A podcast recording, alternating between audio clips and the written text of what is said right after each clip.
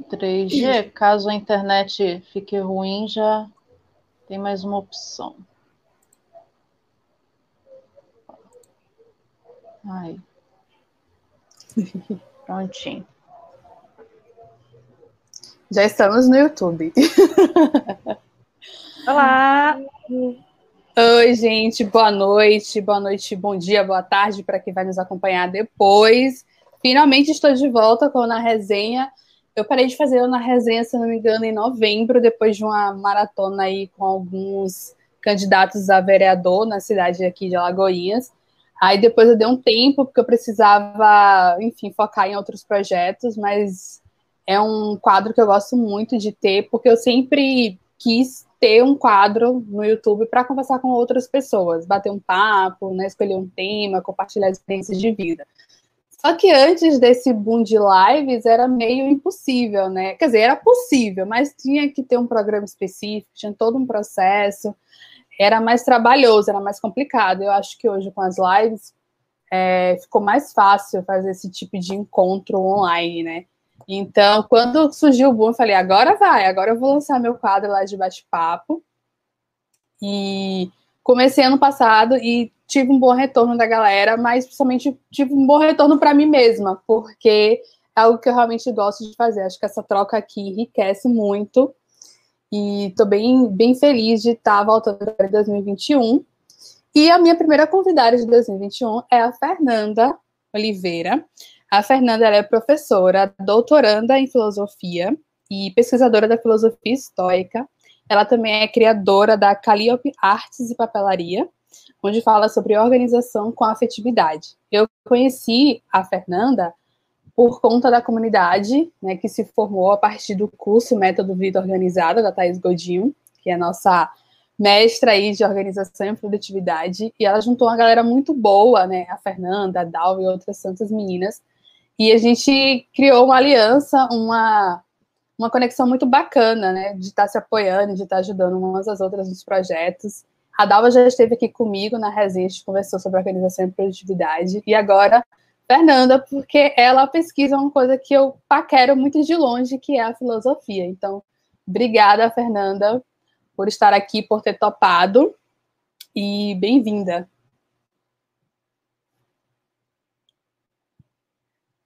Você quer falar alguma coisa? Quer deixar alguma coisa no ar?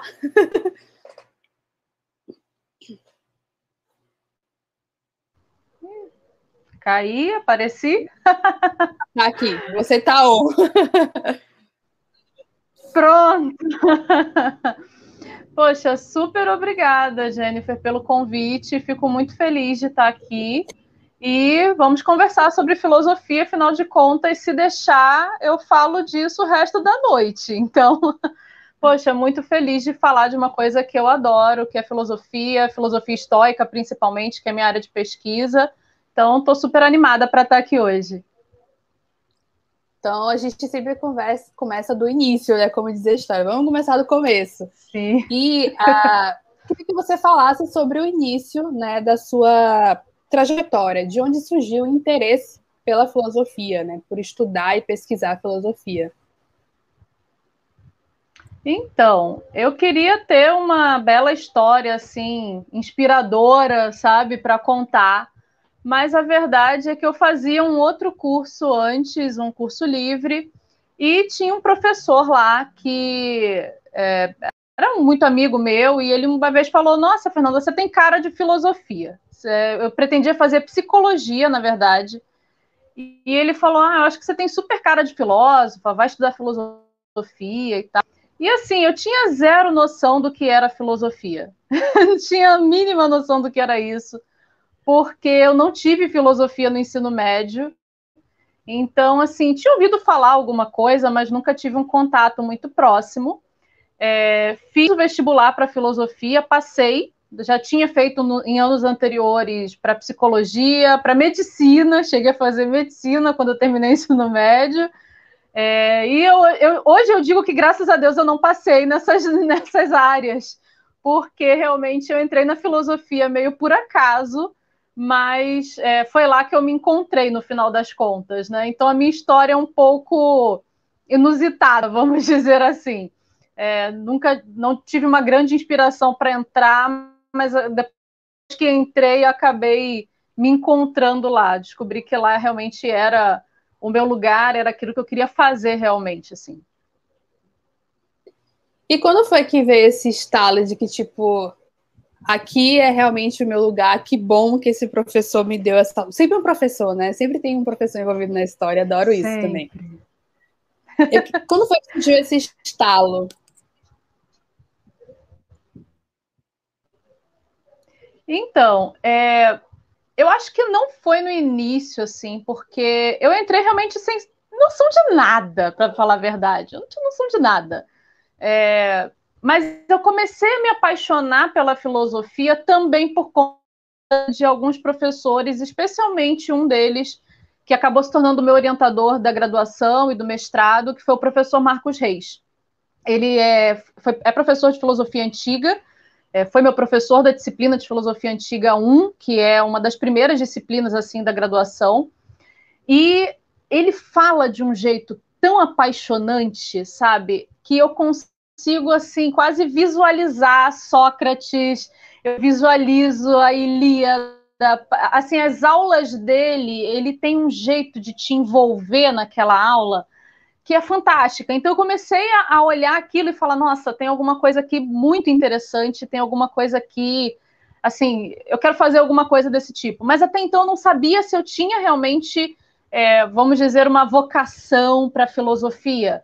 É, porque, enfim, fui fazendo as disciplinas, depois entrei na monitoria, no programa de monitoria, e nesse programa eu tinha que apresentar um relatório no final do, do período, né? na semana de monitoria e eu, eu assim, aquele momento, acho que talvez, naquele momento, talvez tenha sido a virada de chave, porque eu fiz um relatório para apresentar nessa semana de monitoria e o professor responsável pela disciplina que estava ali me orientando né, nessa monitoria, ele me fez corrigir 17 vezes aquele relatório. Era um relatório de uma página e eu tive que corrigir 17 vezes aquilo. Então, eu falei, meu Deus, eu não levo jeito, se eu não consigo escrever uma página de filosofia, é, não vai dar certo esse negócio. Imagina escrever um TCC, né? Jamais vai dar. Então, naquele momento, eu sinceramente pensei em, em largar de mão. Falei, ah, não é minha praia, realmente eu não sirvo para isso, então vou, enfim, seguir meu caminho, né? Ensino médio técnico em administração, então, é possível, né, de repente, seguir o mundo da administração e trancar a filosofia ali mesmo. Uh, e aí, esse professor, o Marcos, né, que foi meu professor de antiga, é, eu não sei como, sinceramente, ele descobriu que eu estava pensando em desistir. E ele veio conversar comigo e falou que eu tinha super jeito para filosofia, que era para eu continuar. É, ele dizia que eu tinha jeito de filósofa pop. eu achei aquilo muito divertido, apesar de não acreditar muito, mas enfim, dei um voto de confiança, mas ele foi me mostrando os caminhos possíveis dentro da filosofia, né? É, eu realmente adoro lecionar, eu adoro ser professora, e ele foi me mostrando os caminhos possíveis dentro da academia e dentro da carreira filosófica, porque realmente é uma área bastante restrita. Não é como se você abrisse aí os sites de emprego, abrisse o jornal e encontrasse uma vaga ali para bacharel em filosofia. Não tem muita muitas oportunidades por aí, né? Então é uma carreira bastante restrita, mas muito bonita. E foi isso que ele conseguiu me mostrar. É, e aí, no ano passado, enfim, fiz, né, dali terminei a graduação, fiz o mestrado, estou agora no doutorado, estou no último ano do doutorado, ah, finalmente. E uh, eu acho que, acima de tudo, eu entendi o papel da filosofia na minha vida, sabe? Mais do que na minha carreira. É claro que a filosofia é uma parte importantíssima da minha carreira, afinal de contas, eu estou dedicando mais de 10 anos da minha vida a ela, mas eu entendi que a filosofia vai além da universidade, é uma coisa para a vida, é uma coisa que realmente muda a tua perspectiva, que muda é, a tua forma de enxergar o mundo, que muda, enfim, é, é uma experiência transformadora. Então, essa talvez tenha sido a virada final de chave, sabe? De é, eu, abracei primeiro em lugar a filosofia do ponto de vista acadêmico, do ponto de vista de construir uma jornada dentro dela. E eu posso dizer que agora eu abracei a filosofia para minha vida. Então, é, não importa muito o que eu esteja fazendo, ela sempre vai estar me acompanhando, ela sempre é uma parte muito importante, porque é, eu enxergo o mundo por esse olhar. Você tem todo um, um treinamento de uma certa forma de olhar, de entender, de questionar o mundo que é muito próprio da filosofia. Então eu acho que desse ponto de vista é uma nada, sabe? É mais do que carreira é a minha vida, é aquilo que eu gosto e porque eu já vou ficar aqui falando a noite inteira, porque realmente a filosofia assim é é só amor, gente, só amor. Ah, muito bom. É, surgiu aqui algumas questões. A primeira é que você disse que não teve filosofia na época da escola do ensino médio. E depois que você conheceu a filosofia e falando de todas essas transformações que a filosofia te proporcionou, é, você acredita que naquele tempo, lá na Fernanda adolescente, faria, faria alguma diferença? Você acha que é, faz diferença no ensino médio ter contato com uma disciplina como a filosofia e principalmente para você qual é hoje a, digamos assim, a situação da, da disciplina filosofia nas escolas, né? Nossa, esse é um tema importante e espinhoso, na verdade, né? É, eu acho que no meu caso, particularmente, faria toda a diferença. É, mas eu era o estilo CDF da escola, então a única coisa que eu não me dei bem na escola foi matemática. As, as exatas não eram muito a minha praia. Minha única nota vermelha, inclusive, foi matemática no terceiro ano do ensino médio. Mas acho que para mim faria toda a diferença. Agora, eu acho que quando a gente fala de filosofia na escola, a gente tem um problema muito sério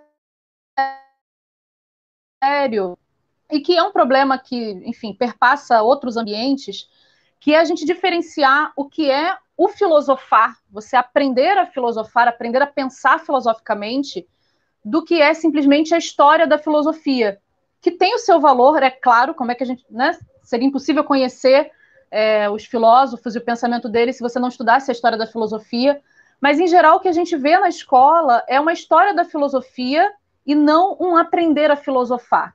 E claro, aqui eu não estou condenando os professores, porque a gente tem toda uma estrutura que também não favorece esse trabalho. Quer dizer, é, eu tive uma breve experiência de um ano e meio em escolas e aquilo serviu, sinceramente, para eu descobrir que não era aquilo que eu queria.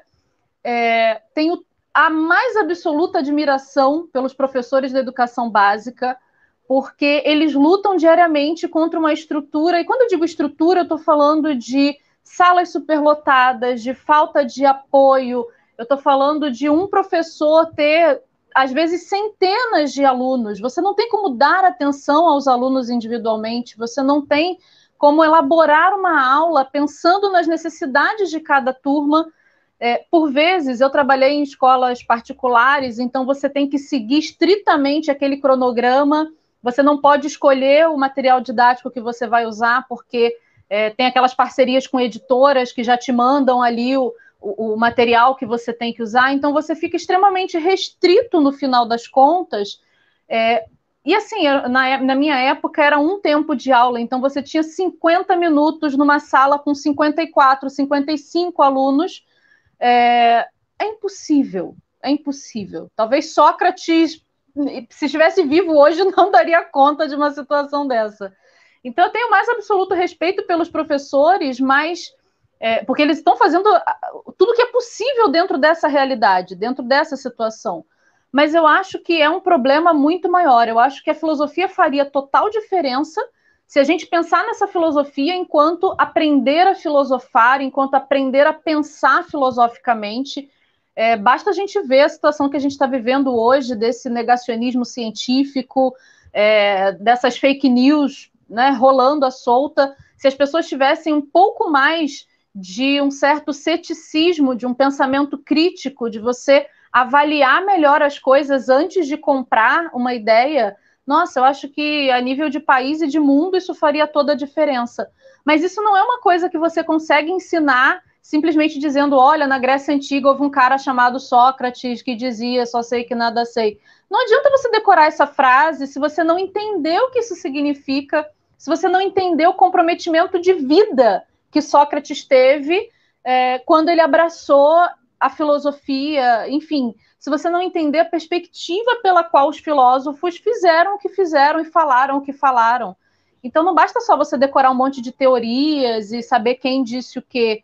Isso é importante porque isso é o conhecimento, é através disso que a gente é, é o material de trabalho no final das contas, mas é, filosofia é mais do que isso, é uma, é uma atitude, é um olhar, é uma prática, é um exercício diário. E isso realmente a gente teria que ter uma mudança bastante grande para que os professores conseguissem fazer isso. Claro que a gente tem exceções, tem professores que têm feito trabalhos maravilhosos, assim, mas é, a gente não pode considerar que essas exceções sejam a regra ou que basta que o professor queira que tudo vai acontecer maravilhosamente, né? Quer dizer, fora as condições da escola, toda a condição de vida dos próprios alunos, especialmente em escolas públicas, que a gente sabe que tem é, realidades bastante difíceis e desiguais.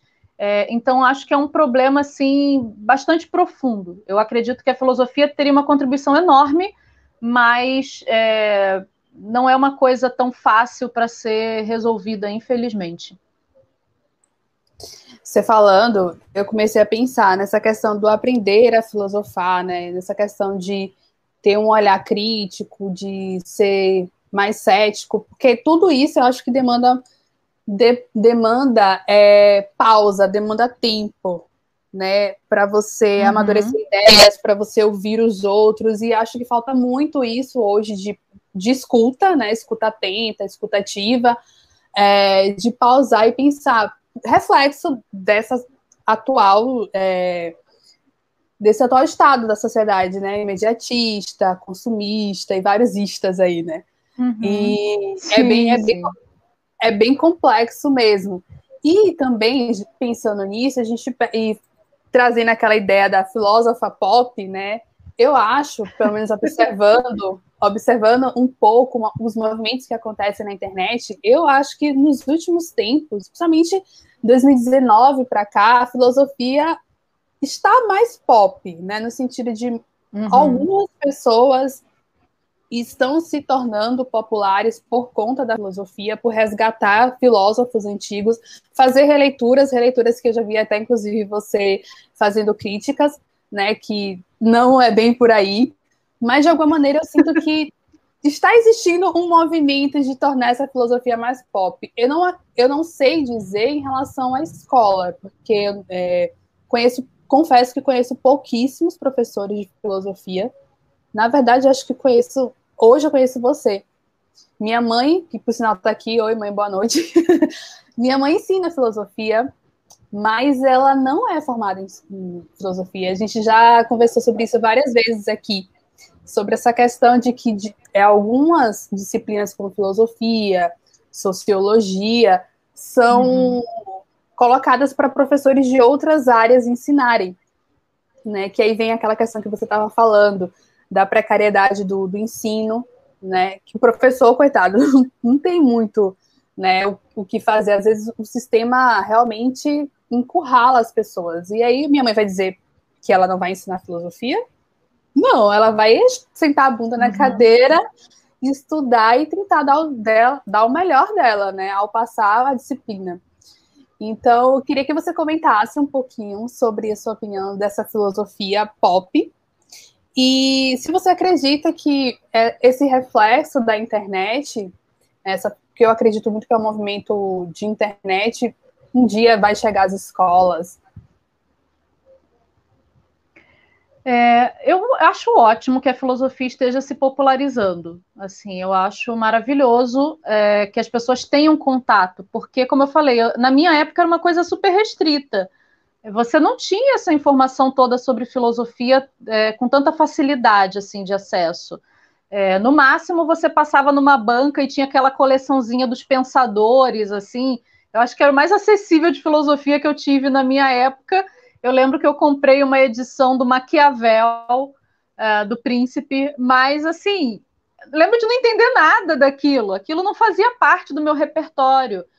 É, e aí, é claro, a gente, quando você populariza a filosofia, e a internet eu acho que é uma grande aliada para isso, é, você faz com que a filosofia atinja mais pessoas, e eu acho isso maravilhoso. A única coisa que eu pontuo é que a gente precisa é, não parar por aí. É, ela, é, essa popularização é uma porta de entrada mas ela é uma filosofia naturalmente um pouco mais é, suavizada, um pouco mais diluída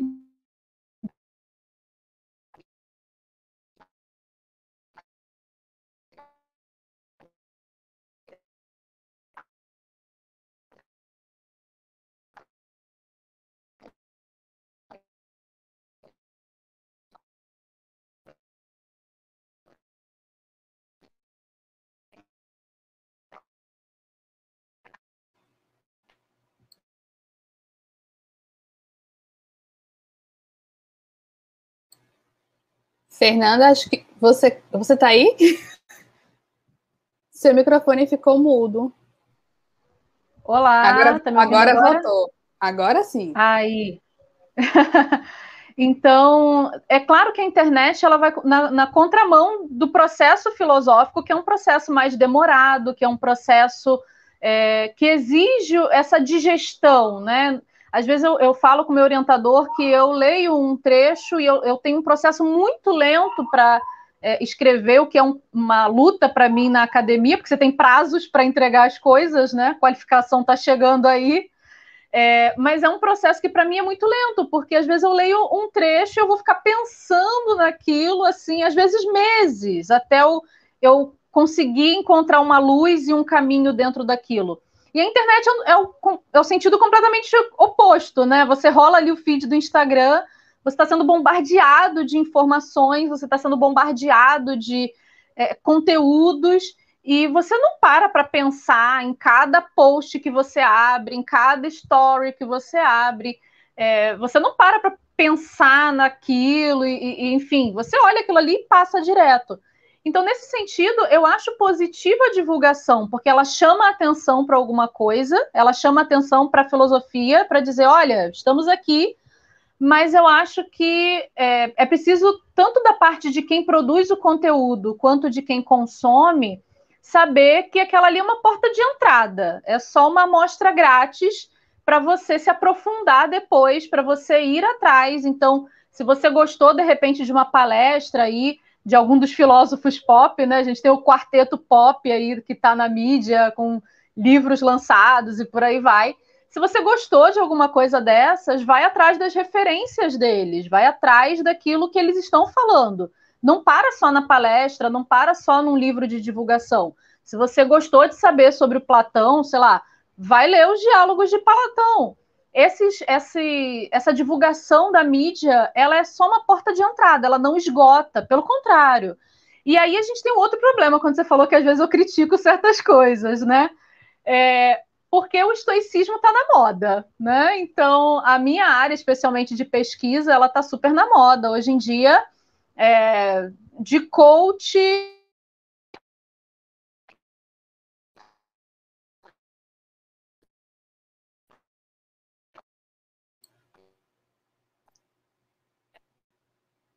Ficou sem som de novo. Pera aí. Vou ver se volta. Agora. Tá vendo? Agora Olá. voltou. Agora. Para mim aparece como se você estivesse bloqueando meu meu fone. Eu não sei se tem alguma configuração errada aqui minha. Não sei. Eu, do, nada, do nada fica fica mudo. Sim, mas agora... aparece para mim uma mensagem em vermelho dizendo que eu tô muda, mas vamos lá. Vamos é, lá, acho que é então, internet. Pode ser. Então, é, bom, voltando então ao estoicismo, né? É, eu estava dizendo que o estoicismo ele ficou super na moda ultimamente, até curso de coach financeiro do tipo como ficar rico com estoicismo, o que é uma vibe completamente contrária ao que o estoicismo defende. E aí Oi, não te ouvi. Sério isso de ficar rico? Meu Deus! Sério, sério. Tipo, como ficar rico usando estoicismo e frases estoicas que você tem que mudar o seu mindset. Nossa, gente. Fernanda, aproveitando que você tocou no. Deixa eu só interromper rapidinho. Você tocou na questão do estoicismo. Eu queria que você falasse um pouquinho sobre estoicismo, né? Pra, justamente para contextualizar a galera que não, não conhece, né, não tem afinidade com, com o tema. E por, uhum. e por quê? E o porquê que tem a crítica, né? A entender também. Sim, então, é, o estoicismo é uma filosofia que se desenvolveu na Grécia Antiga, cerca de três a quatro séculos aí antes de Cristo, né, dentro do nosso calendário aí e perdurou durante sete séculos no, durante a antiguidade. Então, é uma filosofia muito é, é, que, que, acabou se desenvolvendo muito, e não só pelo tempo, mas ela acabou é, ocupando muitos espaços. Então, você tem desde um ex-escravo como Epiteto até um imperador como Marco Aurélio é, se dedicando ao estoicismo. Então, isso é só para exemplificar como ele conseguiu atingir diversas classes sociais, especialmente no período romano ali, é, que é o período de Sêneca, o período de Marco Aurélio, de Epiteto, enfim. Então, e é uma filosofia que é bastante dura, eu diria, é uma filosofia de resistência, porque a base dela, assim, falando muito resumidamente, é a de que você deve viver de acordo com a natureza. Que natureza é essa, né? A sua natureza enquanto um ser humano, que é uma natureza essencialmente racional, e, portanto, o estoicismo vai ter uma série de práticas para você é, exercitar a sua razão, para você aprender a usar a sua razão corretamente, tendo em vista que a gente tem diversos fatores que acabam é, prejudicando o uso da nossa razão, mas também de acordo com a natureza do cosmos, com a natureza do mundo. É, e isso é uma coisa que eu acho fantástica, porque a gente contemporaneamente se desligou do mundo, se desligou da natureza, como se nós, seres humanos, fôssemos alguma coisa completamente separada é, do resto da natureza. E o estoicismo vai dizer: não, nós somos uma parte, nós somos uma parte desse todo. Uh, nós não somos uma coisa à parte, né? nós fazemos parte. Então, é preciso se reconectar com essa natureza e entender certos processos que são absolutamente naturais. Então, vai ter todo um treinamento para você é, se recolocar como um ser natural, como um ser que faz parte. E nesse sentido, por exemplo, é que eu digo que é uma filosofia bastante dura, porque se você encarar, por exemplo, que a morte, a doença, as dificuldades fazem parte da natureza, quer dizer, é, não tem nenhum ser na natureza que não tenha morrido, seja um passarinho, seja um ser humano. E para o estoicismo não faz muita diferença. No final das contas, todos somos seres que uma hora vão morrer. É, somos seres sujeitos a doenças, a intempéries da natureza. É, enfim, não há nada que eu possa fazer que evite que um raio caia na minha cabeça. Então, é uma filosofia que muitos acham que é passiva, porque diz que você precisa é, aceitar as coisas, mas não é uma filosofia passiva, é uma filosofia de resistência. Na medida em que ela te orienta a que você deve agir dentro da esfera de coisas que você pode realmente controlar. É, como eu disse, eu não tenho como evitar que um dia eu vou morrer, mas eu tenho como é, organizar o que eu faço na minha vida enquanto isso não acontece. Eu tenho como controlar aquilo que eu faço com a minha vida eu tenho como controlar os meus pensamentos, o que, que eu alimento na minha mente. Eu não posso evitar que alguém chegue aqui e me xingue, que alguém me agrida. É, é, claro que eu vou ter uma reação apropriada a isso, não vou ficar igual uma boba aqui, né, sendo ofendida ou agredida, mas é, o estoicismo diz que eu posso controlar no sentido de eu não preciso comprar aquilo que as pessoas me dizem, sabe? Existe uma diferença entre o que as pessoas me dizem e aquilo que eu compro do que as pessoas me dizem. É, tem um trechinho de epiteto, inclusive, que ele fala que não é a ofensa do outro que me ofende. O que me ofende é porque a minha opinião, o meu juízo sobre aquilo acabou concordando com a pessoa. Então, na verdade, você cedeu o teu pensamento, você vendeu o teu pensamento para aquela ofensa. A pessoa pode te ofender e você não tem como evitar que as pessoas te ofendam. Isso na internet a gente está vendo aí os hates e cancelamentos e coisas do gênero, né? Mas eu tenho como evitar que eu compre aquilo, eu tenho como evitar que aquilo me domine. Eu tenho como controlar a minha ação e a minha reação diante do que as pessoas fazem. E, claro, agir apropriadamente em relação a isso. Então, o estoico também não vai ficar igual um bobo é, esperando que a pessoa te ofenda, ele vai agir apropriadamente.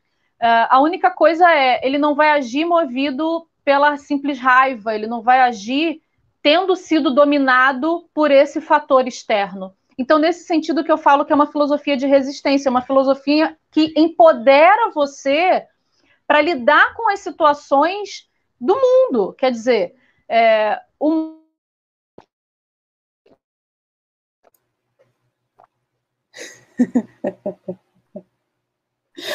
Eu vou sempre fazer esse, esse, esse coisa quando parar. Porque aí você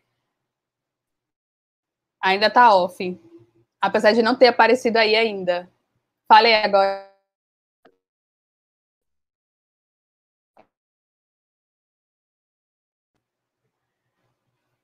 Voltou? Eu acho que ainda não. Acho que agora caiu de verdade. Coisas da internet, né? Como ela mesma diz, está falando aqui em relação ao estoicismo, não podemos controlar. Deixa eu ver. Olá, olá. Estou de volta. Olá, olá. Jennifer, me ouve? Ai, gente. Jenny.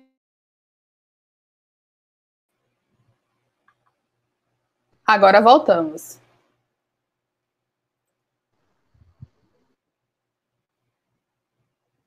Agora estamos de volta. Problemas técnicos.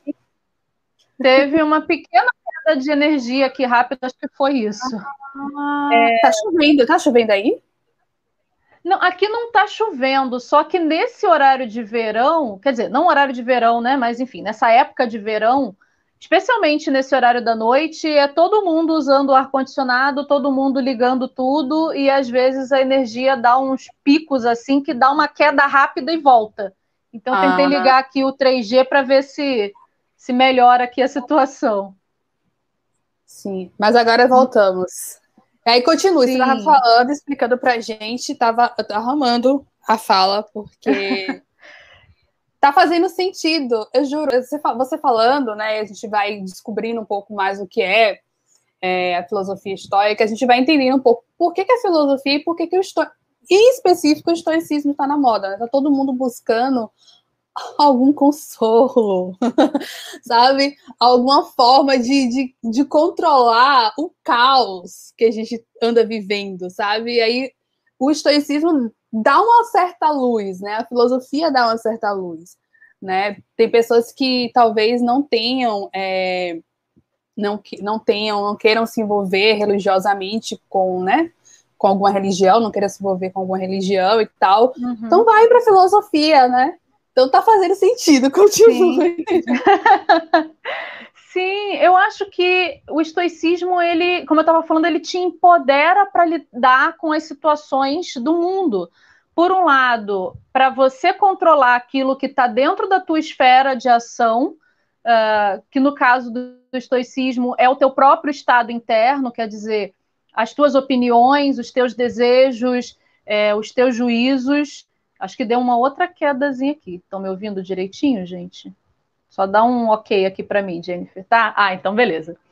É, então, eu acho que o, o estoicismo ele te empodera primeiro para você cuidar das coisas que estão dentro da tua esfera de ação, mas para você também saber agir apropriadamente em relação àquelas coisas que você não tem 100% de controle, mas que você precisa manejar, que você precisa de alguma forma controlar. Então, quer dizer, eu não posso controlar 100%, por exemplo, da luz, eu não posso controlar é, 100% da internet, tá, não está na minha esfera de controle, mas eu posso fazer o possível de me organizar aqui para é, tentar evitar que isso me atrapalhe, que isso me deixe nervosa, que isso me deixe irritada, que, enfim, que eu prejudique essa nossa conversa por conta desses imprevistos.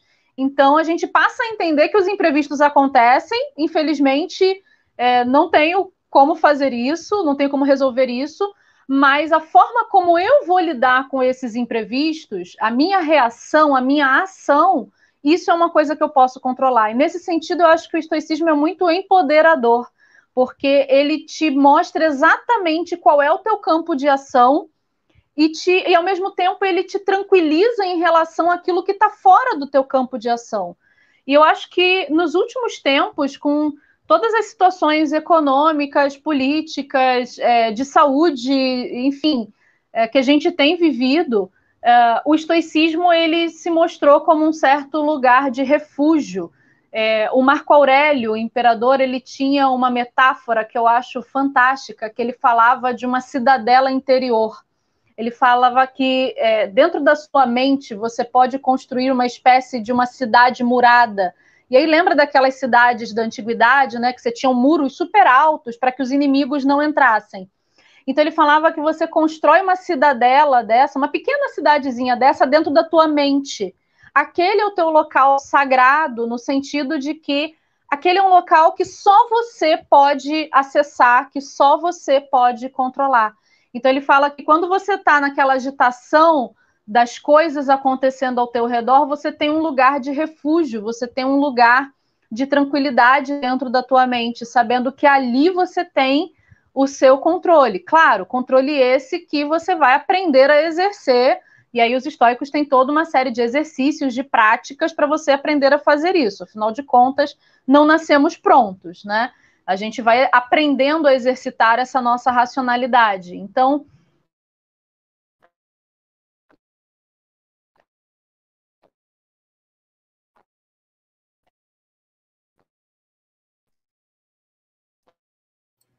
O áudio ficou mudo.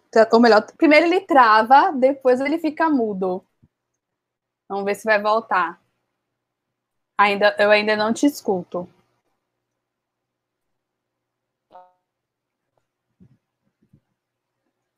Deixa eu ver aqui, peraí.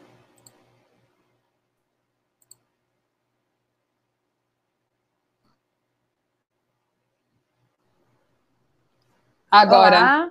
Agora sim. Agora. Aí. Então, é, e os históricos têm várias metáforas, é, tanto dessa cidadela interior, quanto ele tem uma da metáfora do promontório, que eu também acho muito bonita, que é aquela do. Sabe aqueles, aqueles muros rochosos, aquelas é, rochas enormes à beira-mar, né? Você tem aquela rocha enorme, aquela. É, é, como uma, uma escarpa enorme, né?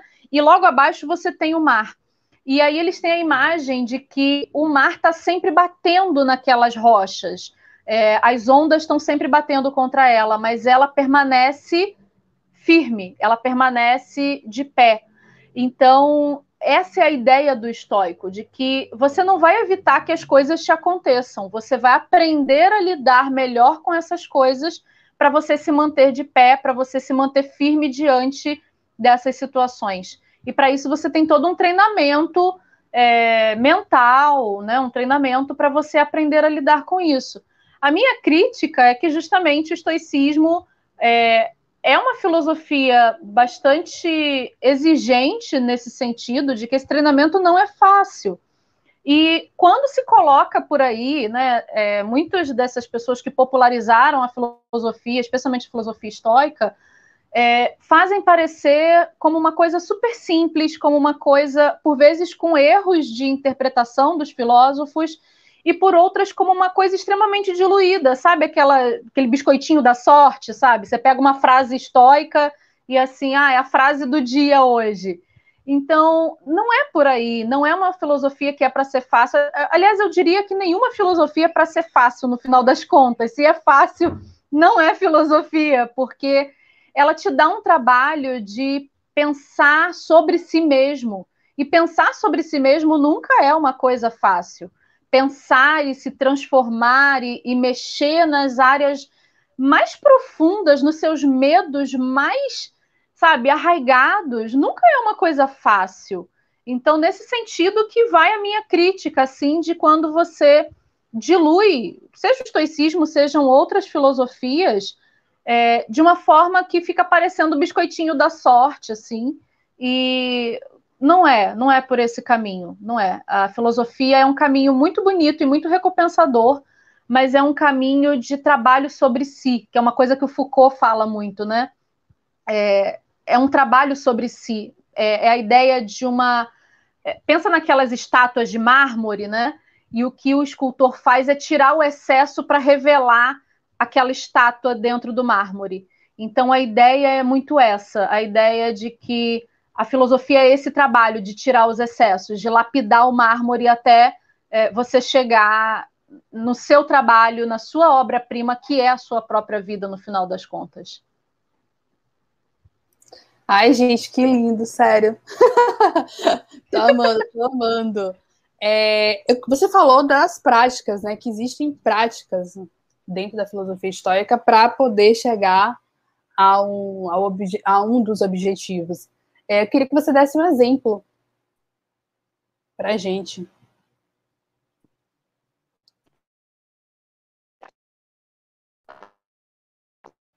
Espera que travou.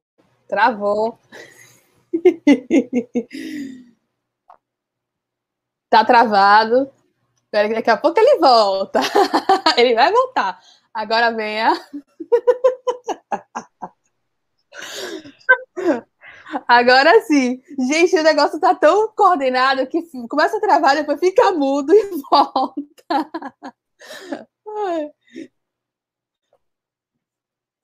Peraí que ainda continua travado. Ai. Deixa eu ver. Ainda tá mudo. Agora tente ligar. Agachar agora vai. Agora vai. Agora Gente, vai. fica parecendo uma coisa muito estranha para mim, porque para mim fica normal. Eu ouço você, eu vejo você, tá tudo normal. De repente Minha... aparece uma mensagem microfone está mutado. Eu não, não entendi.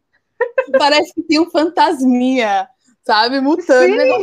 Sem, sem noção, isso aqui, Deus é mais. Mas vamos lá, agora vai dar certo. Vamos lá, né? vamos vai lá. Dar... Então, é, eu estava dizendo que existem várias práticas e a ideia é exatamente de um exercício. A ideia é de uma coisa que você realmente pratica. Então, pensa, por exemplo, quando você vai à academia. Você não vai um dia só e sai de lá forte, saudável e musculoso. Você precisa ir com frequência, você precisa treinar o mesmo músculo várias vezes. É, e nesse processo você fica dolorido até você conseguir aquele condicionamento. Então, eles é, comparam muito o treinamento que a gente faz, esse treinamento mental, esse treinamento da alma, é, muito ao treinamento físico, né? No sentido de que é, você tem realmente que se exercitar diariamente para conseguir esses objetivos. E aí existem vários tipos de treinamento, existem é, vários tipos de práticas. Para citar uma que eu acho bastante interessante, que é um exercício de perspectiva, que eles chamam da visão do alto. É, a gente encontra principalmente em Marco Aurélio, mas em outros estoicos a gente também encontra isso que é a ideia.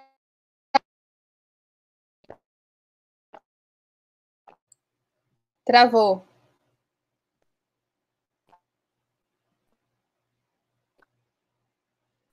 Continua travado. Vamos esperar o tempo do fantasminha. Ai, gente, que resenha. Literalmente, que resenha. Oi, mutou, agora ligue. Aí, voltei. Voltou.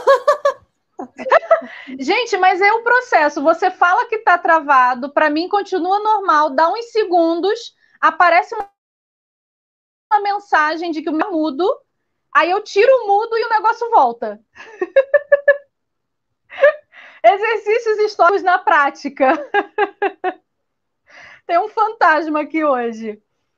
É, mas eu estava falando do Marco Aurélio, né? Então vamos voltar para o Marco Aurélio.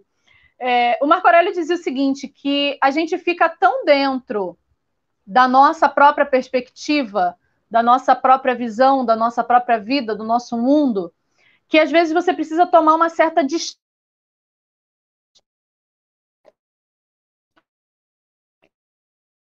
De novo, travou de novo. Vamos esperar o tempo do fantasma fazer o trabalho dele.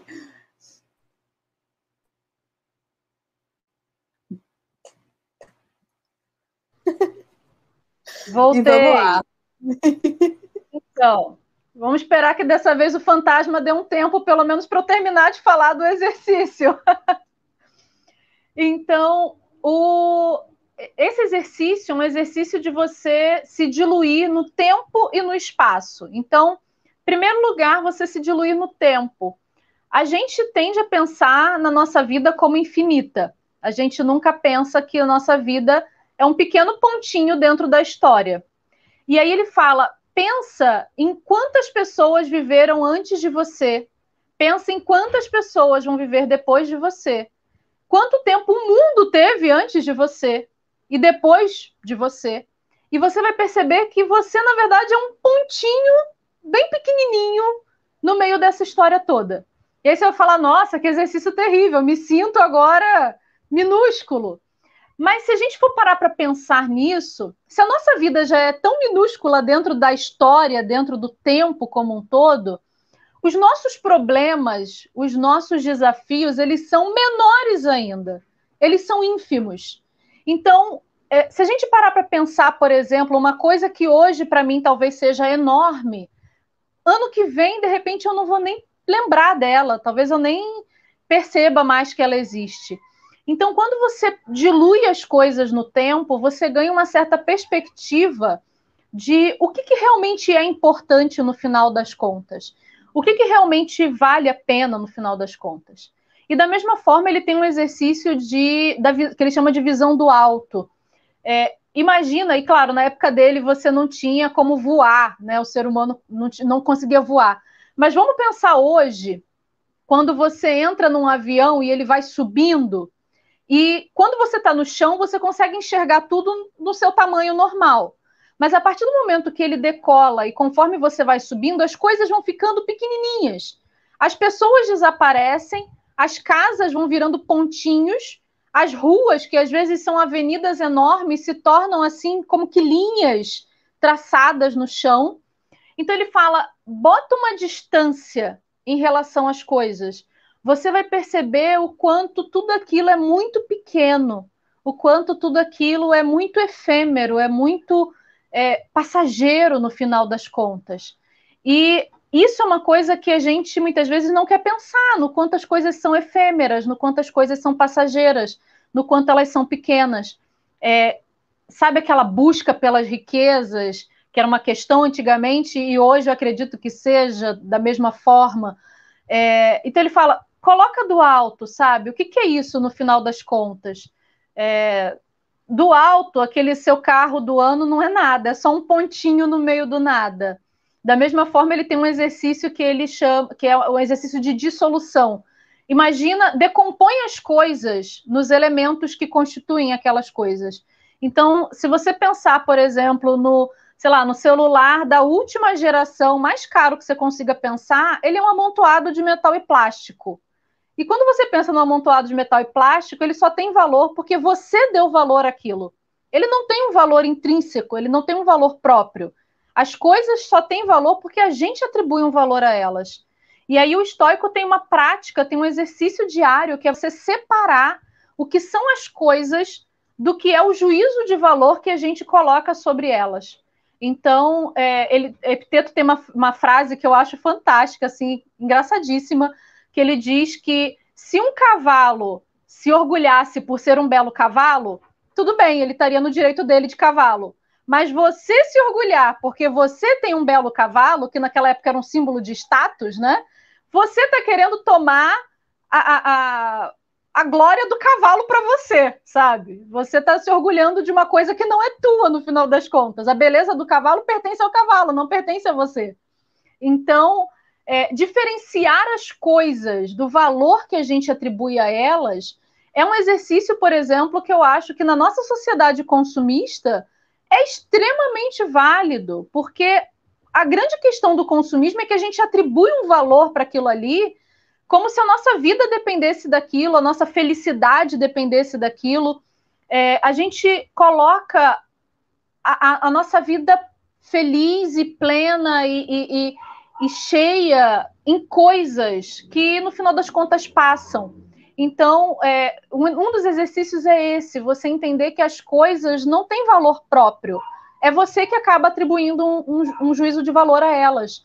E se você fizer o caminho contrário, se você perceber que aquelas coisas, no final das contas, não têm esse valor que você está atribuindo, você consegue se sentir muito mais livre, porque você passa a possuir as coisas e não se deixar possuir por elas. Ou seja, você tem o cavalo, mas você entende que é, o cavalo não te tem, porque você não tem, você não possui a beleza dele, você não possui o status dele. O status dele é dele.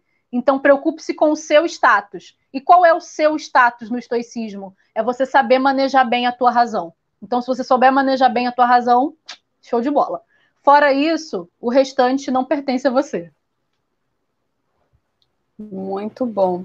Vou aproveitar aqui um intervalinho rápido para dar boa noite a quem está nos acompanhando ao vivo. Essa é uma gravação ao vivo, então temos aqui algumas pessoas nos acompanhando. Tia Cida está aqui. Ah, minha tia! Zuleide, que é minha mãe, Jaqueline Reis, a Dalva, oi Dalva, é, oi, Neuza. Neuza, Neide, Noemi, que são minhas tias. Quem está aqui nos acompanhando ao vivo, quiser deixar uma pergunta, por favor, só deixar no chat. E, Fernanda, voltando ainda na questão da filosofia estoica, é, em que momento você decidiu, né, e o porquê você decidiu pesquisar sobre filosofia estoica, sobre estoicismo? Eu conheci os estoicos via Foucault. Eu fazia parte de um grupo de pesquisa de filosofia antiga e a gente estava lendo a hermenêutica do sujeito do Foucault, uh, que é quando ele analisa diversas é, filosofias da antiguidade, né, e entre eles os estoicos. E eu lembro que o Foucault mencionava muito epiteto, e eu falei, nossa, mas por que, que ele está mencionando tanto esse sujeito? Que, que filosofia curiosa é essa? À primeira vista, muito estranha, uh, mas é, ao mesmo tempo muito encantadora. E assim que eu comecei, ainda na graduação, a estudar o estoicismo, especialmente o estoicismo de Epiteto. É, como eu falei, é uma escola de sete séculos, então é, a gente tem que fazer alguns recortes dentro disso, né? Porque academicamente é inviável você estudar sete séculos de filosofia mas é, venho estudando Epiteto e, claro, alguns outros filósofos aí. É, levei para para o meu TCC na graduação, é, segui no mestrado, continuo no doutorado, firme aí com Epiteto, porque é, a filosofia antiga como um todo me encanta. A ideia da filosofia antiga, uh, de que a filosofia não é simplesmente um amontoado de teorias, mas é uma certa forma de vida é uma prática, é uma, um certo olhar, aquilo que eu vinha falando no início da nossa conversa. E essa ideia da filosofia muito prática, isso me encantou. Uh, e o estoicismo, ele me encantou justamente porque é uma filosofia dura, mas é uma filosofia uh, que te ajuda a lidar melhor com o mundo, sabe? É, não é uma filosofia que passa a mão na tua cabeça, não é uma filosofia que vai te dizer que o mundo é lindo, que o mundo é maravilhoso e não, é, é a filosofia de existem coisas difíceis aqui, mas você pode lidar com elas, você pode é, manejá-las da melhor forma possível e encontrar paz no meio disso tudo, encontrar tranquilidade no meio disso tudo. Então, acho que isso é o que acabou me encantando. É, ao longo do período, claro, tive meus altos e baixos com a filosofia estoica, assim como acho que todo pesquisador tem com seu objeto de estudo ao longo do tempo, né? Tem uma hora que você precisa, às vezes, dar uma certa distância, uma certa pausa e respirar um pouco novos ares. É, nesse sentido que esse ano eu lancei alguns projetos de leitura coletiva, estou lendo Foucault, estou lendo é, os clássicos gregos, enfim, dando aí umas voltas em outras áreas, mas eu acho que isso me dá uma certa perspectiva também para estudar o estoicismo, me dá um fôlego novo para estudar o estoicismo, porque é, e isso é uma coisa curiosa, porque ao longo do, do meu período de estudo, né, é, sempre me aconteceram situações que me fizeram me deparar com essas máximas estoicas e com essas situações. É, eu me lembro que pouco antes de defender, de apresentar a, a dissertação do mestrado, né, e ir para a defesa, é, eu fui atacada por um pitbull na rua. Então, naquele momento você só lida com o que você pode controlar e eu não tenho como controlar o cachorro. Uh, e era um período, e a minha, te, a minha dissertação de mestrado falava justamente sobre a morte e o medo da morte. E aí você se depara com uma situação em que você poderia morrer de fato, né? É, então, é isso. Não é fácil, não é para ser fácil, mas é possível. Então, claro, eu tenho a minha fé, tenho a minha religião, mas o estoicismo ele me apresenta uma certa, um certo complemento a isso, uma certa ele caminha, sabe, ao lado no sentido de me dar ferramentas para lidar com situações que acontecem, para pensar, caramba, o que, que eu posso fazer e o que, que eu não posso fazer. Uh, sofri muito tempo de ansiedade, de vez em quando tenho que me controlar aí. Uh, e o estoicismo me diz é, que ansiedade, muitas vezes, por eu não conseguir controlar tudo que eu quero. E aí vem o estoicismo e me diz, mas você realmente não Travou. Fantasminha, voltou.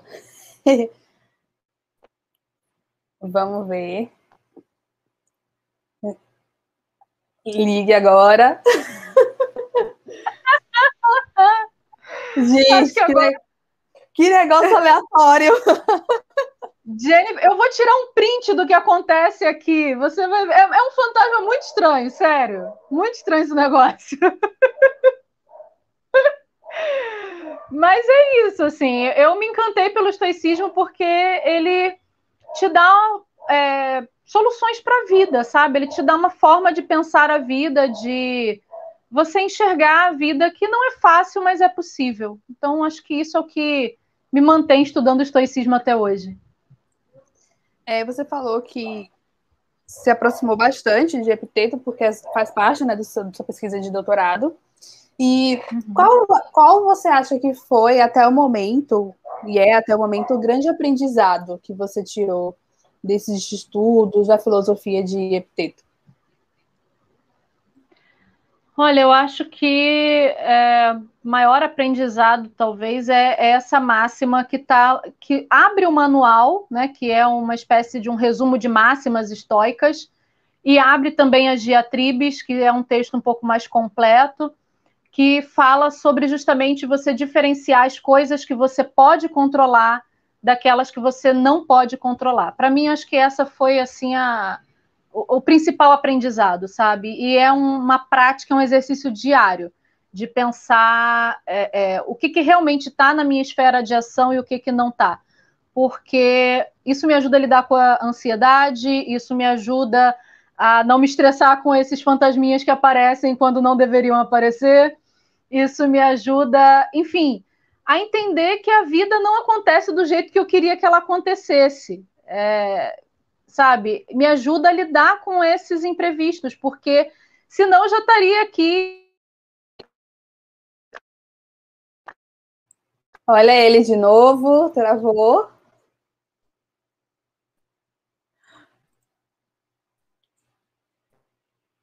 Aí a gente espera, né, o momento dele fazer a, a boa ação de voltar.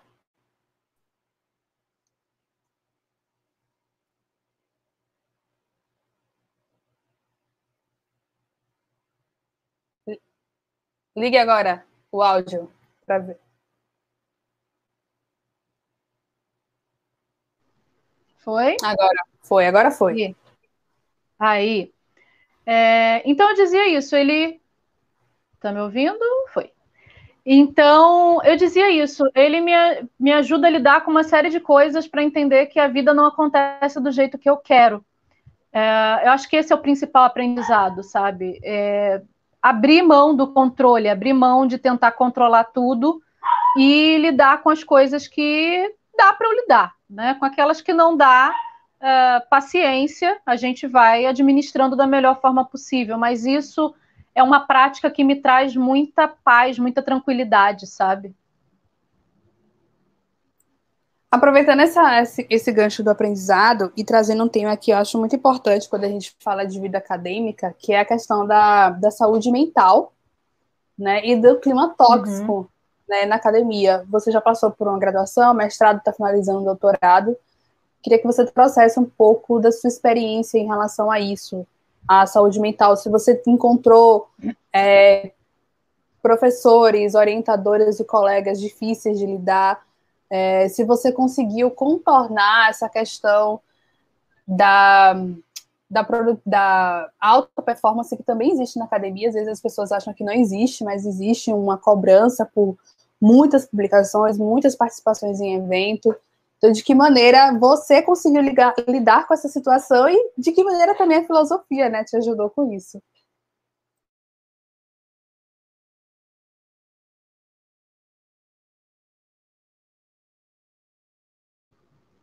Voltei.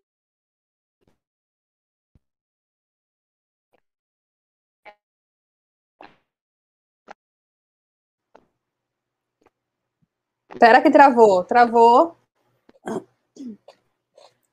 Deu uma travada. Ficou mudo agora.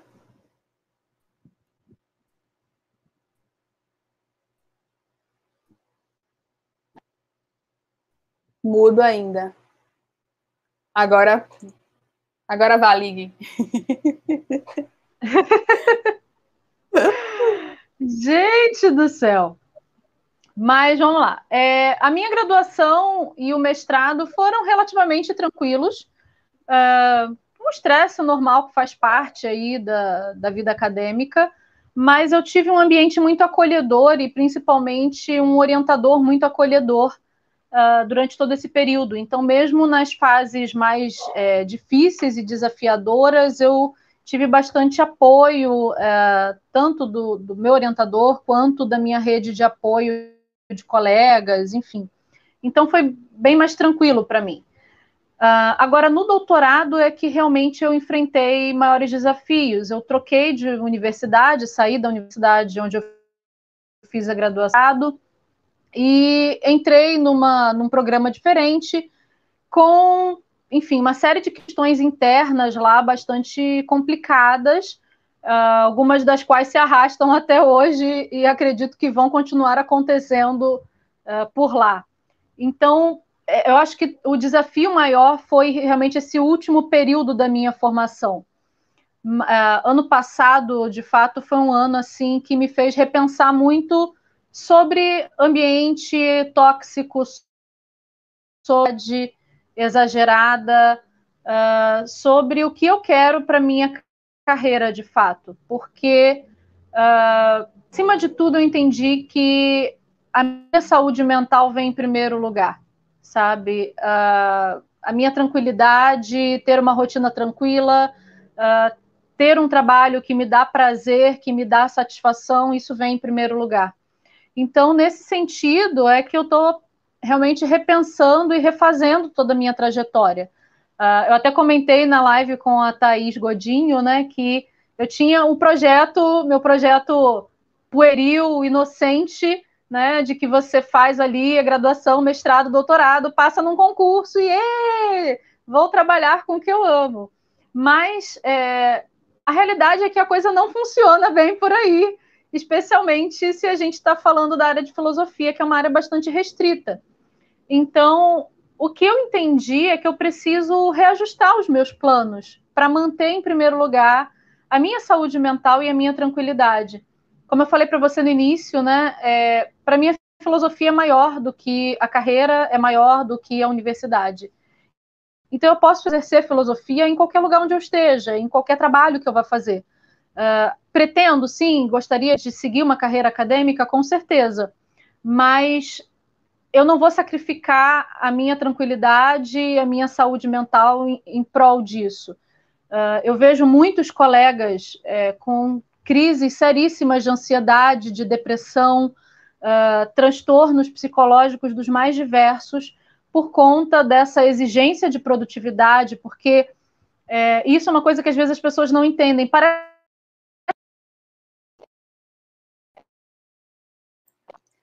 Travou. Travou, vamos ver, tá mudo.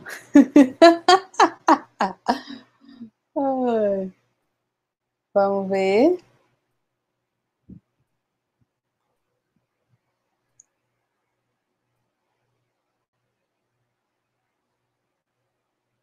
Agora liga aí, pronto.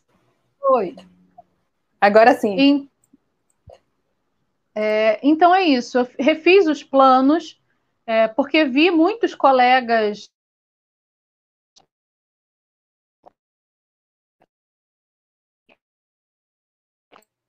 Travou novamente.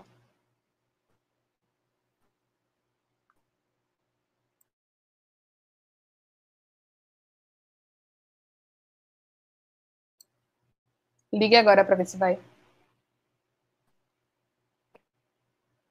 Não, continua mudo.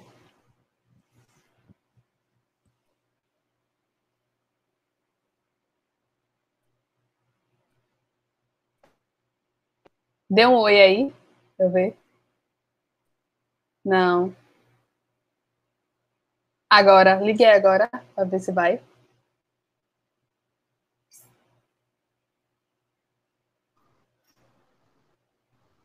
Foi? Agora vai. Agora sim. Aí. é, então eu vi muitos colegas adoecendo seriamente por conta da, enfim, dessa pressão toda da academia. Parece muito simples você publicar um artigo, você escrever um, um texto, uma tese, uma dissertação, mas na verdade não é. Quem está nesse mundo sabe é, que às vezes para você escrever um parágrafo você já teve que ler diversas referências, você escreveu e reescreveu aquele parágrafo várias vezes. É, e você tem uma pressão com os prazos, e você tem essa falta de perspectiva no cenário brasileiro acadêmico, uh, de financiamento e de concursos. Uh, e muitas vezes você tem um ambiente também de guerra de egos, sabe? De, nossa, eu sou doutor, eu sou pós-doutor, eu sou sei lá o quê. E, enfim, tem uma disputa que eu acho extremamente boba uh, e fútil na academia por títulos e, enfim, por uma certa aparência de, de olha como eu sou culto, sabe, que massacra, massacra a saúde mental dos pós-graduandos. Existem pesquisas por aí falando de da incidência de depressão, de ansiedade, até mesmo de índices de suicídio entre pós-graduandos, é, por conta dessas pressões todas.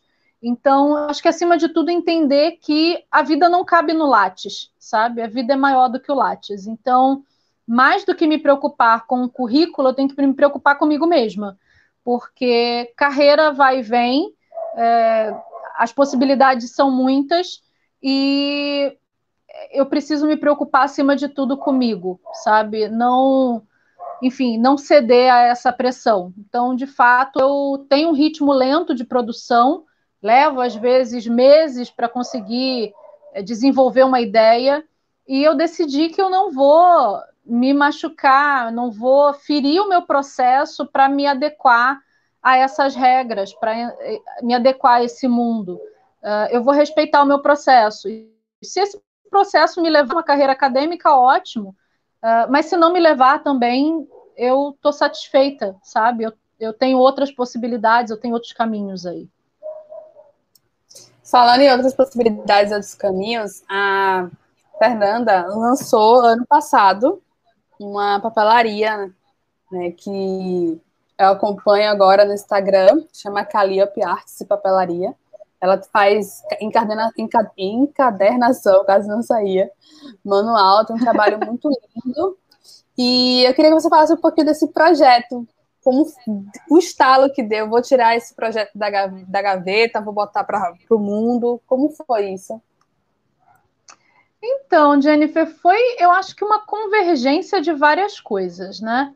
É, por um lado, eu sempre quis criar um projeto voltado especialmente para mulheres. Então, toda a comunicação da Calliope é muito feminina, ainda que nós tenhamos ali alguns homens que seguem, mas a minha comunicação é toda muito feminina, desde a, a paleta de cores, a, enfim, a, eu sempre procuro, os textos são sempre falados no feminino, é, e por aí vai.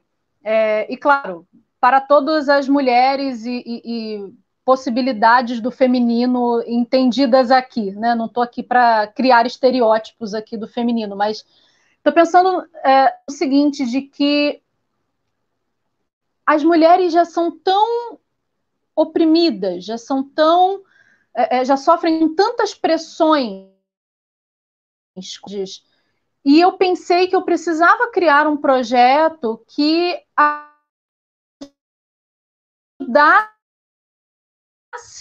a lidarem com a vida de tranquilidade. E juntei a, a ideia da filosofia, então eu tenho uma pegada da organização afetiva, é uma bandeira que eu levanto, com justamente a área da organização, que é uma área que eu venho me dedicando nos últimos tempos, especialmente ano passado com o curso da Thaís, que foi é, maravilhoso, né? Mas eu pensei em juntar essas duas coisas. Eu adoro papelaria, é uma coisa que, assim, eu tenho uma verdadeira paixão. Desde criança, adorava brincar. De, eu desmontava os meus cadernos, recortava, fazia caderninhos pequenininhos com aquelas folhinhas e tal. Mas é, o que eu espero com a Calliope, a proposta da Calliope, é de levar um pouco mais de beleza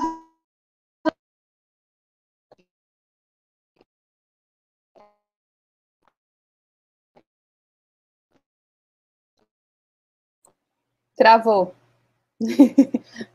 Ou melhor, ficou mudo. Deixa eu ver, vamos ver. Liga agora. Dê um oi. Não. Agora. Foi. Agora. Agora foi. Aí. Então a minha ideia é essa. E por isso que eu é, lanço ali alguns conteúdos sobre organização afetiva. É, acho que mais do que técnicas que são importantes, que são úteis, e métodos de organização, uh, que são coisas que realmente me ajudaram muito, é, junto com a filosofia, a lidar melhor com as coisas que eu posso controlar no final das contas, a organizar a minha vida. Mas eu acho que tem uma parte da organização que é essa parte afetiva da coisa, que são os nossos afetos que é você estar bem com aquilo que você não pode controlar, que é você é, não sofrer com ansiedade pela sua lista de tarefas. Então, a minha proposta com a Calliope é essa: é levar para as mulheres especificamente é, uma proposta de uma vida mais leve, mais inspirada, mais bela.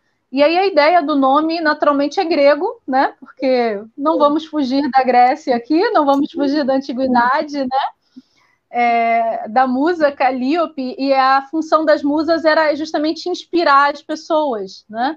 E a Calíope era uma das musas que é, inspirava as pessoas nas ciências e nas artes. E eu acho que a organização tem um pouco de ciência e tem um pouco de arte, sabe? Tem uma parte que é muito técnica, que é muito de você saber manusear as ferramentas e você saber é, os métodos e como você faz uma lista de tarefas, etc. E tem uma parte que é arte, tem uma parte que é intuitiva, tem uma parte que é do que funciona bem para você, daquilo que você gosta, é, do seu autoconhecimento. Uh, tem uma parte que eu acho que é de movimento, é fluida, é intuitiva. Então, é por isso Calliope aí é a musa inspiradora é, desse projeto.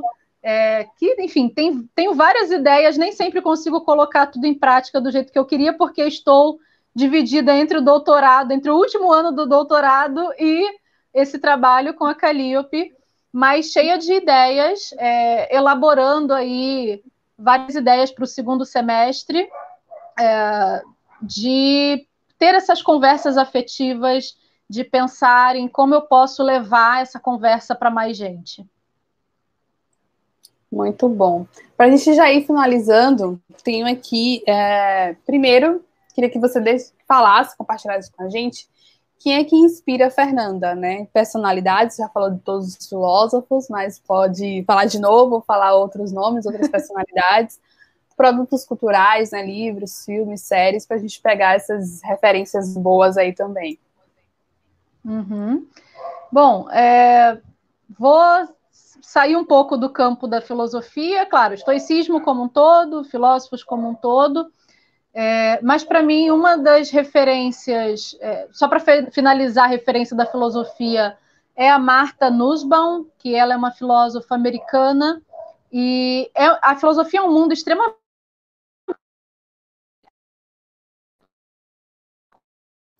Travou.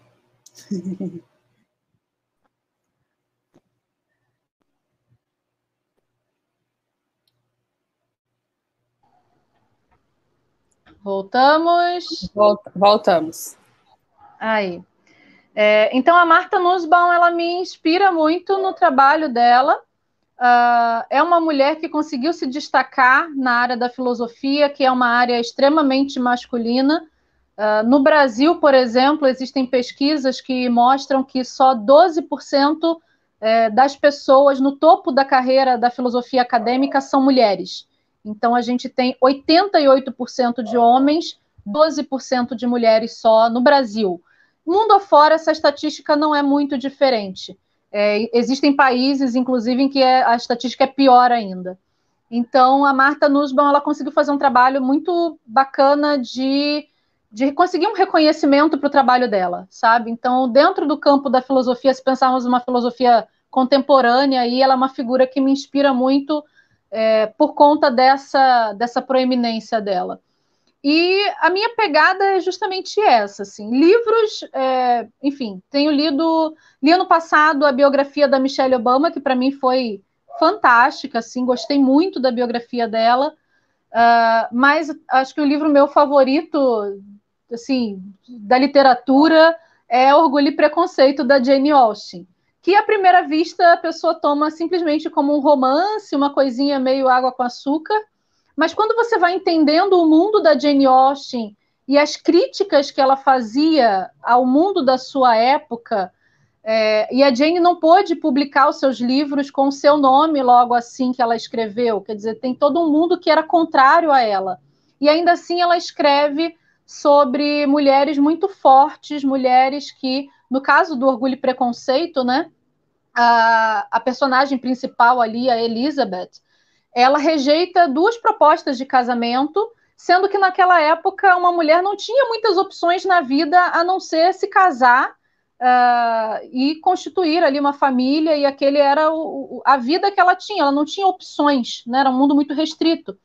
E aí ela cria uma personagem que é, recusa esse casamento porque não se adequa aos valores dela, porque não é, é não está de acordo com os valores que ela tem.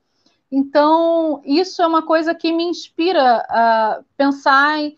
Claro, uma obra de ficção, mas a própria Jane Austen tem é, uma vida também, ela acabou não se casando, enfim. É, me inspiram muito mulheres que rompem padrões, sabe? Mulheres que vão contra aquilo que é esperado delas.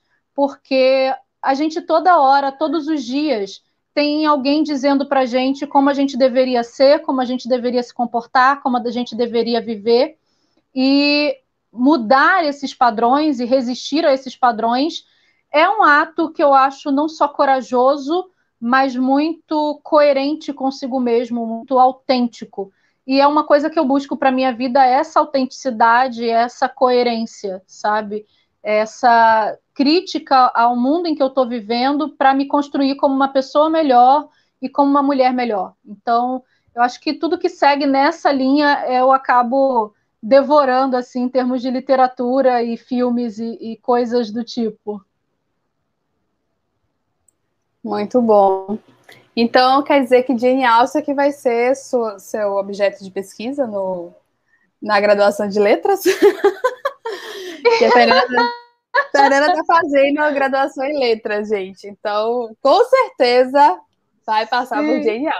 Eu senti, eu senti daqui.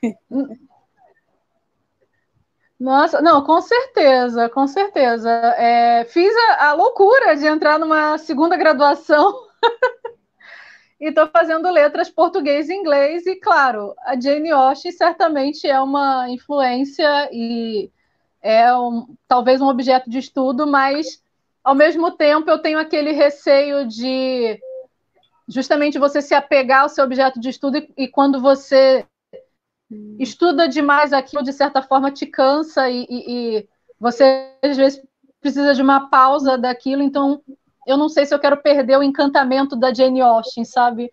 Talvez eu vá para o Conan Doyle ali, do Sherlock Holmes, que também gosto. E, enfim, manter a aura da Jane Austen preservada, talvez. Mas ainda, ainda tá longe. Eu estou no primeiro semestre ainda. ainda tenho tempo aí para pensar nos caminhos que eu vou seguir, né? Mas Gosto bastante dessa literatura inglesa ali do século XVIII, XIX, é uma coisa que me atrai bastante. Então, talvez siga por algum desses caminhos. Que bom. Fernanda, muito obrigada, sério, muito obrigada por compartilhar um pouco de todo o seu conhecimento, de sua experiência aqui comigo e com quem me acompanha. É, quem ficou com a gente aqui durante a gravação, muito obrigada pela companhia. Quem vai assistir depois, quem vai ouvir depois, porque o vídeo fica disponível né, no YouTube e também nos podcasts. Obrigada também pela companhia. E tem mais alguma coisa que você queira compartilhar, que você queira falar? Olha, só agradecer a você, agradecer o pessoal que participou aqui. É, e só falar que eu tenho duas leituras coletivas em andamento. Quem tem interesse pela filosofia, é, pode procurar lá no meu perfil no Instagram, tá como meu nome, Fernanda Lopes de Oliveira. É, uma leitura, a gente está fazendo a leitura da Ilíada, Uh, então a gente a cada semana vai lendo um canto e comentando no grupo. E uma outra leitura a gente está fazendo da História da Loucura do Foucault. A meta é ler toda a obra do Foucault. Se vamos conseguir, não sabemos, mas a gente tenta, pelo menos. E tem sido uma experiência bem bacana. Então, quem tiver interesse, quem gosta de filosofia, quiser acompanhar essas leituras, é super bem-vindo, super bem-vinda. É só acessar lá, tem o link para os grupos no Telegram e super bem-vindo aí para participar e para discutir filosofia, que é uma coisa que eu adoro. Os links para acompanhar a Fernanda estão na, na caixa de informações. O link do Instagram, dos dois, o Fernanda e da Calliope, e também o site. Então, quem quiser acompanhar. Eu, no momento, não vou poder acompanhar a leitura de Foucault, mas depois desse reto, porque tem um depois de, né? Depois do doutorado, depois do mestrado. Então, uhum. depois do mestrado, chegarei lá em Foucault, sim, com certeza, porque muito me interessa. Obrigada, Fernanda. Beijão, boa noite, todo mundo. Bom dia, boa tarde, boa noite. Obrigada e até mais, gente. Tchau. Tchau, tchau, gente.